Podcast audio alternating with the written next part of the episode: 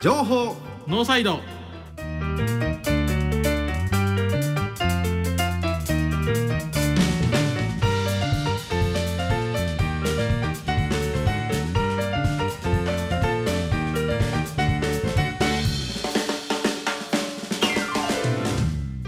皆さんこんばんは情報ノーサイドメインパーソナリティの奥山義秀とこんばんは同じくメインパーソナリティの前田博文ですよろしくお願いしますお願いしますこの番組はラグビーを応援するとともにこれからのセカンドキャリアを応援するをコンセプトとして私たちが考えた9つのコーナーの中から2つ選び各週でトークをお届けする情報番組ですはいまあずっとノーゲストですノーゲストですね、はいなんかもうこの9つのコーナーのくだ りわからん笑っちゃって コーナーも選んでへん何にもしてへんやんねと思って、 まあまああの僕らも3500回やらなきゃいけませんからね、はい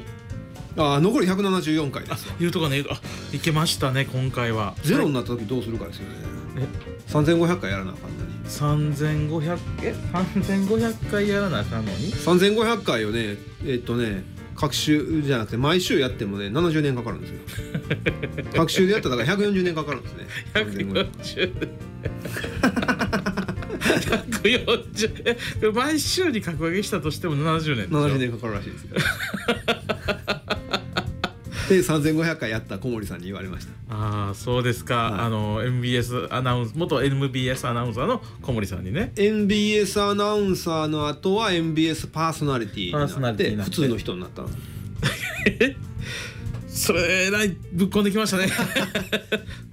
まあ普通まあの今人って、日は10月4日ですから、はい放送日は小森さんの、あのーえーっと朝からてんこ盛りがですねは11 10月1日で終わりですね1日で終わり金曜日で終わりでなはいで4日からなんか上泉さんの番組が始まるんです始よまねる言ってますねはいそれにむっちゃ文句言ってるんですよね文句いや そう名誉のために文句じゃないです文句じゃないで不満す寂しいって言ってあるんでああ寂しい言ってんねや寂し不い満言ってんねや体制に対する不満を言ってんねんすいやそれは寂しかったら言い張るんちゃいますああ体制に対する寂し不いん満はか、うんまあ、じゃないねじゃあないですよだってだから13年半やって3500回はいその上手が浜村淳さん浜村淳さんですね浜村淳さん何回か調べてくるの忘れたわ でもギネスじゃないはずですよね確あかそうなんですだかったと思うけど13年半だって6時からやったっけあの番組はい5時起きとか言ってたじゃ4時半起きやったっけとか言ってたもんね、13年半に4時とか4時半に起きるってすげえなすごいっすよでもちょっと待ってください2分後は経過しました すいませんじゃあ忘れてたわじゃあ、えっと、本編お楽しみにお楽しみに情報ノーサイドこの番組は参考インダストリー株式会社の提供でお送りします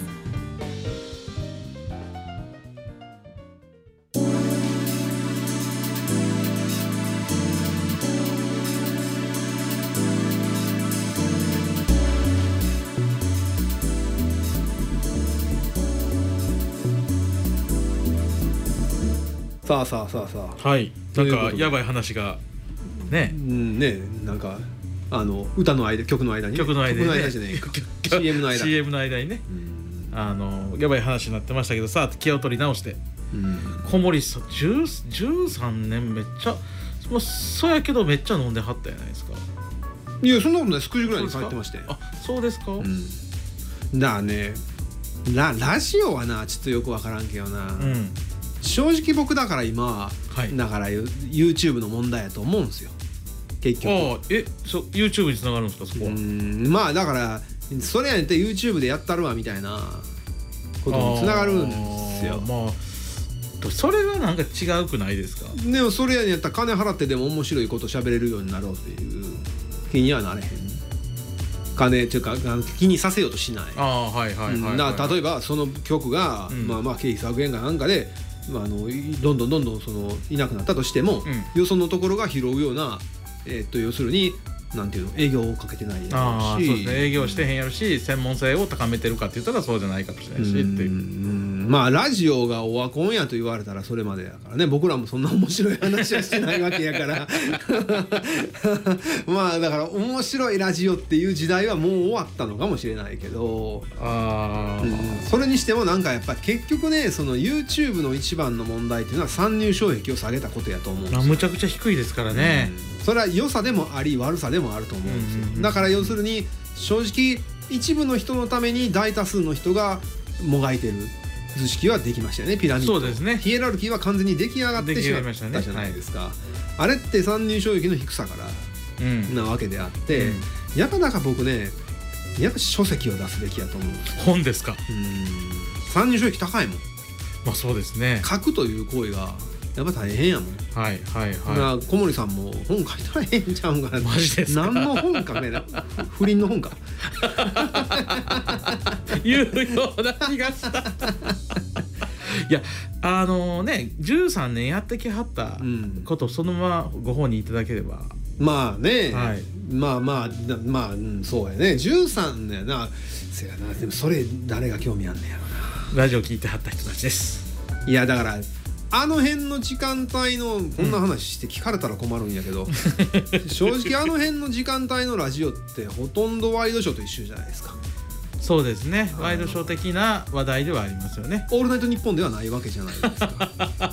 そうですね、うん比較がそこなんかって今思いましたけどねでやっぱでも「オールナイトニッポン」が湧く世代じゃないですかいいまだになんかまあまあ悪くないやつもあるわけでしょ、うんうんうんそう考えたらねあの情報を垂れ流す要するにアナウンサーがやるにはいい朝の時間帯ってあるんやろうけど、はい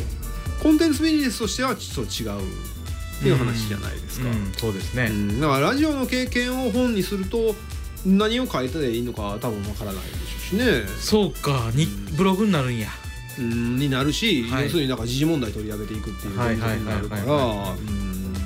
からまあ強烈な自分の個性を打ち出すってラジオでは難しいんでしょうしね言うたらあかんこともいっぱいあるやろうしおーいっぱいあるかうん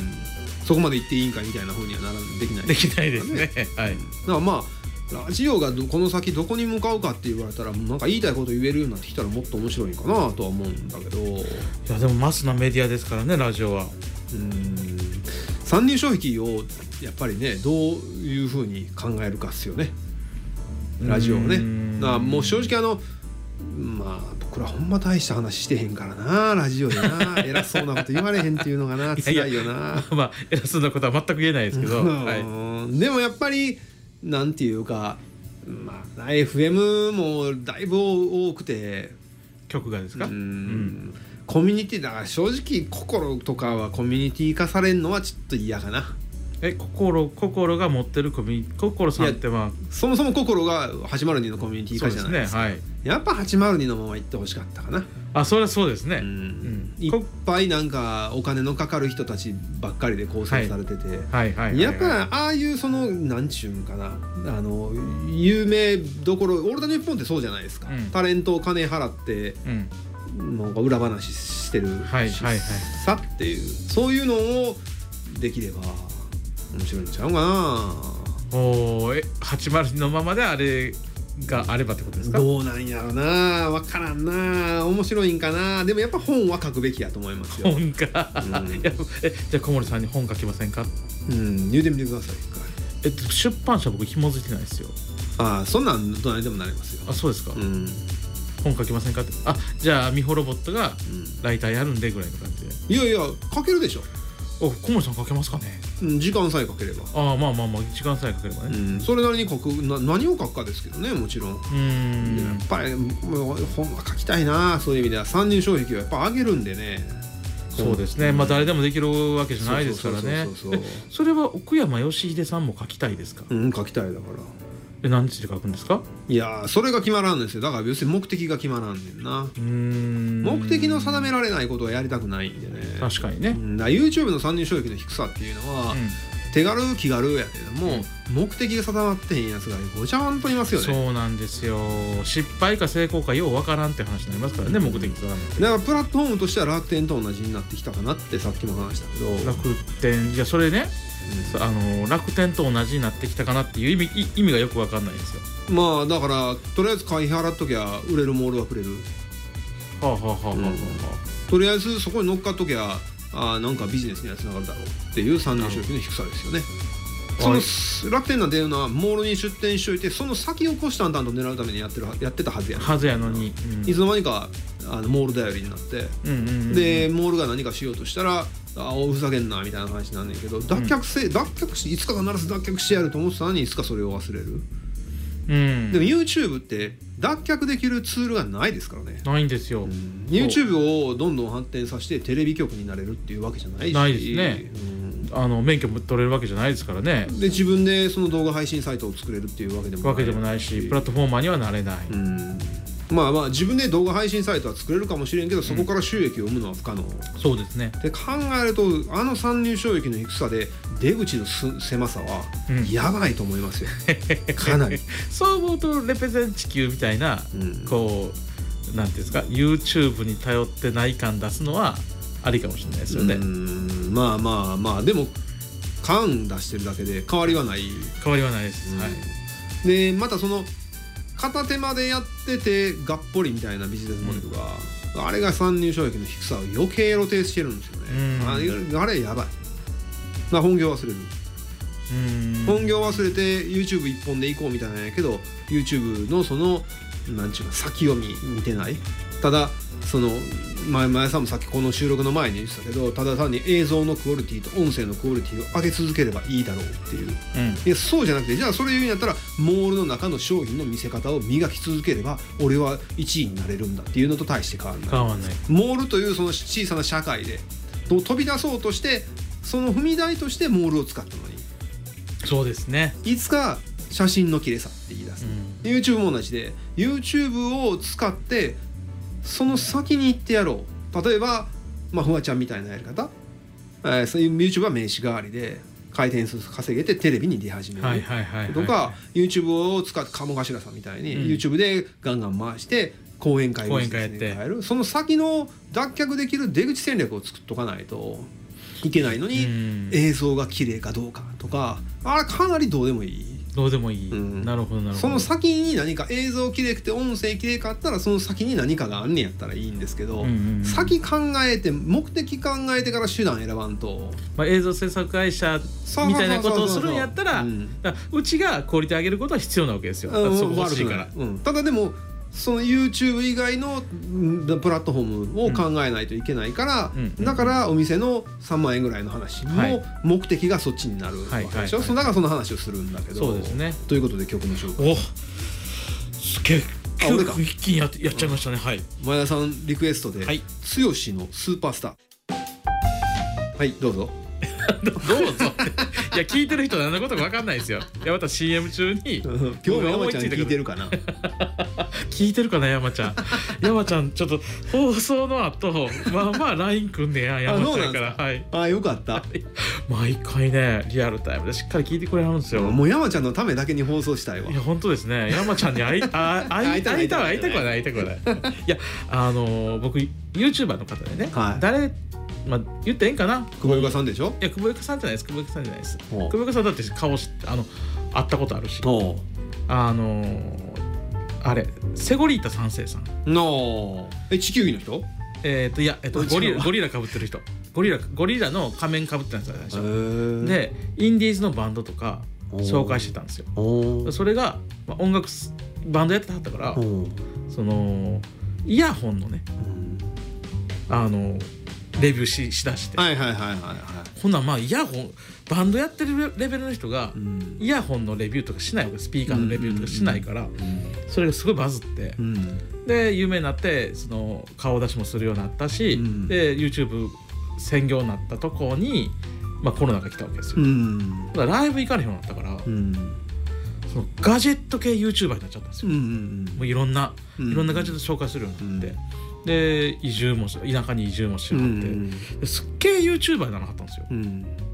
で最初の頃はそのイン僕音楽全然分からへんねんけど、うんすっげえマニアックなインディーズのバンド紹介して再生回数稼れへん稼がれへんけどコメントめっちゃつくみたいなやったんですよね、うんうんうんうんでインディーズの世界ではすっごいこう感謝されてるうん存在だったんですけど、うん僕そのままそっちに行くはると思ってたんですようんそのインディーズの世界のうんこうなんていうか登竜もあの俺を超えていけみたいな感じのね、それがなんか普通の YouTuber に最近なってきて、うんちょっと再生回数が良くないんですうよ、んそのイヤホンに比べると、うんナスネのあのレビューとかするんですけど、うんちょっといなんていうんですか手あの時間かかってるややろなっていう動画やでもうんちょっと回ってへんかったりするんで田舎に引っ越すからですよえ原因は田舎に引っ越したから、うん長野県松本市なんですけどねああまあ松本まだまっしやけどな松本にもよるな松本にもよるんいや田舎に引っ越すからですよあそうですか、ね物価が安いからほうほうほうだからそんなに稼がんでもよくなるからあれ田舎におーあのあの要するにあのまだ東京で疲弊してんの系の人僕あの2回ほどねお会いしたことあるんですよね あの方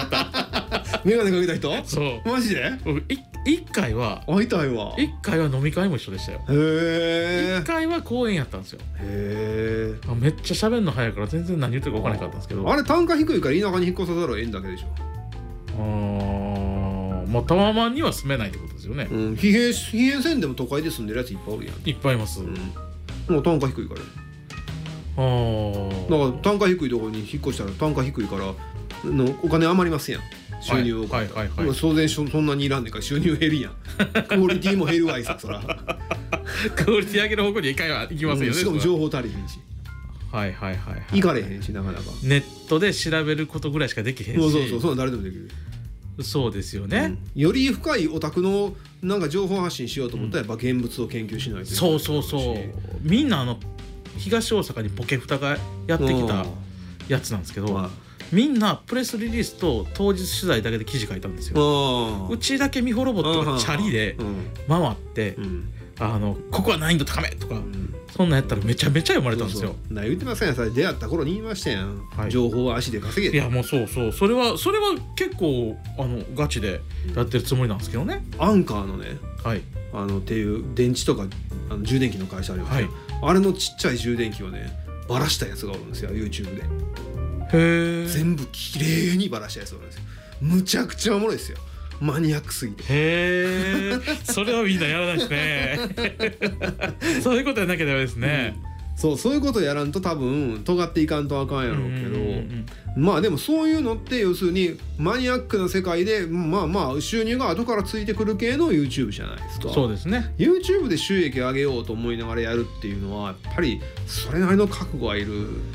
んでしょうね、うんそれなりの覚悟っていうのは何かっていうともう要するに俺と YouTube は一体だという考えるぐらいのもうそれ就職というか就 YouTube じゃないですかそうそうそうそうそういうことはあそれはね好きなことで生きていくとはまだ違いますよねまあまあヒカキンさんはもうそうなってますよねそうです好きねなことで生きていってるわけじゃないないですよねでもずっと1位じゃないですか、そうですうねんだからそう考えるとね YouTube は罪やなと思うんですようんでやっぱりそこからね何がしかの方法でいつかは脱却しないといけないうんでそのいつか脱却しないといけないことをずっと考え続けないといけないけれどもやっぱり再生回数を稼げてしまうからずっとそこに居続けてしまうっていうのがうんうんうんまあ一般的な社会の中においてもほとんどの人がそうでしょうねうんそう YouTube じゃなかったとしても、まあ例えば我々の世代で言うたらやっぱりあのパソコン使えるかどうかっていうのが大きなはい分かれ道じゃないですか、はいはいはい、で使えない人は我々からしたらちょっと勉強すればプログラムでなんで分かる話やのに、うもうしない、そうですねしないのはしなくても生きていけるからであってうん今のところはね今のところはねでも10年経って20年経ったらどうなってるかわからないと思うからこっちはその技術を磨いていそうそくうそんうそうそうでしょで10年経って20年経ったらそれ見たことかって言われるだけじゃないですか僕が YouTube とか動画やるのはう、んもう死ぬまでこう今の状態で稼げるわけじゃないから、うんそうそうそうやっとかなっていそううそう意識そうですそよねうそうそういつか必ず何かの転換を人間自分の中でせなあかんうん社会が変わるから、はいその社会に合わせて適合していかなあかんねんけど、はいその社会が変わってでもまだ取り残されるってことは違う社会に行くか、うんそもそも古い社会を探す探して違う社会に行くかあ、ちょちょっとそれ辛いな、うん、しかないじゃないですかでも。そうですね自分の理想郷をちっちゃくなっていく理想郷をうん、探し当てなきゃいけないってことですそようねそうそうそう、まあだからあの音楽なんかその最たるもんですよねその自分が一番青春時期やった音楽以降は聴かないはそこから発展しないあしないつまり音楽の知識というのはそこで止まるああで最近の曲はわからないという、うんうんうん、あの言い訳だけする、いやそれはごめんなさいちょっとぐさっときますね、そうでしょただ聴きゃええだけの話なのに聴そうですねかない、ほんとめめちゃめちゃたんめちゃめちゃコストのかからん話ですよね音楽聴くって、そうなんですよそうなんですよでやっぱりその自分の青春をまあまあ音楽っていうのは基本的にその曲の向こうに情景を思い浮かべるんで、うんうんうんだからその自分が一番青春になった時とかいろんな思い出を重ねながらやからいつの時代聴いてもいいんですけど 最新を聴かないといけないわけではないんだけど、はいね、最新を聴かないと将来困るわけでもないしないんやけどないんやけど例題としては使いやすいです使いやすいい、ですねう、ん僕はあのーいろんな音楽を昔のね自分の青春時代の音楽を聴き張っていやー全然古く聞こえないよねっていう人にすごくいつも言いたいんですよ、うん、それはお前が変あわっそてうんお前が変わってへんだけやぞっていつも思うんですけどね、まあまあそれは技術的にあの今も最新で通用するという音楽もあるんですけどねうん中にはねうんうん。だからそれに従ってやっぱりなんていうかなその社会が変わっ社会は間違いなく変わっていくわけですうよ。ん社会というのは人間というのは社会を構成して発展していくんだから、は社会を構成してるのに発展していかないというのは社会としては存在意義がないんで。そうですね、うんでなると社会は必ず発展しないといけないんですよ。うんで社会が発展するということは形が変わると少なからず変わるということなんで。うんで社会が変わっていくのに個人が変わらなければそれは社会はまた矛盾したあのケーラノスみたいになるけど社会が変われないのか個人が取り残されるのかしかないかうんら、だから人間ってみんな変わっていくべきなんだけど、んでもやっぱり YouTube みたいな参入障壁の低いところに参入し続けるとはい変わらない世界を見て見出してしまいそうになってしまうんですよね。そうですね、変わらない世界かないなそうだからやっぱり次とか先とはかいは目い的とか、そういうことを考えながら、うん、取り組まないと、うんうん参入障壁の低いものに取り組むんであれば取り組まないとその楽天モールもしかり、はい YouTube もしかり、うん、でいずれあのそれはもちろん今までの企業の中では大企業の下請けということがそういうことですからねほう大企業の下請けというのはあー要するにそこが一番楽だし一番効率がいいから、うんうんそうなるんだけどいずれ必ず脱却するために今は下請けでっていう考える人はいっぱいいるけど脱却できないいした人見たことないですねやいやいっぱいいますよした人は、そうなんですか、うんいっぱいいるんだけどいっぱいいるんだけれどもあのだけれども多くの人は脱却しないですねあえてねうんだから変わらないからね、いやすいません僕の知ってる人本当仕事でできないやつねって思いました、まあはいどうぞはい、はいすいませんでしたえー、徳山さんのリクエストでエリック・クラプトン「チェンジ・ザ・ワールドレジと工具の参考インダストリーでおなじみの参考インダストリーないネジはないを合言葉に確かな一本をお客様に届け続けて70年詳しくは「サンキューナビ」で検索ないネジはないないネジはない」さてお別れの時間が近づいてきましたえー、っと今日ええ話でしたねええ話ねええ話でしたねたいや僕らは楽しかったですよ、聞いてる人はどうかわかんなまあいですけまどあね、まあ山ちゃんだけやしね 山ちゃんだけですから、うんいやだいやだけって山ちゃんがおもろいと思ってくれたらいい山ちゃんがあの LINE 送ってくれたら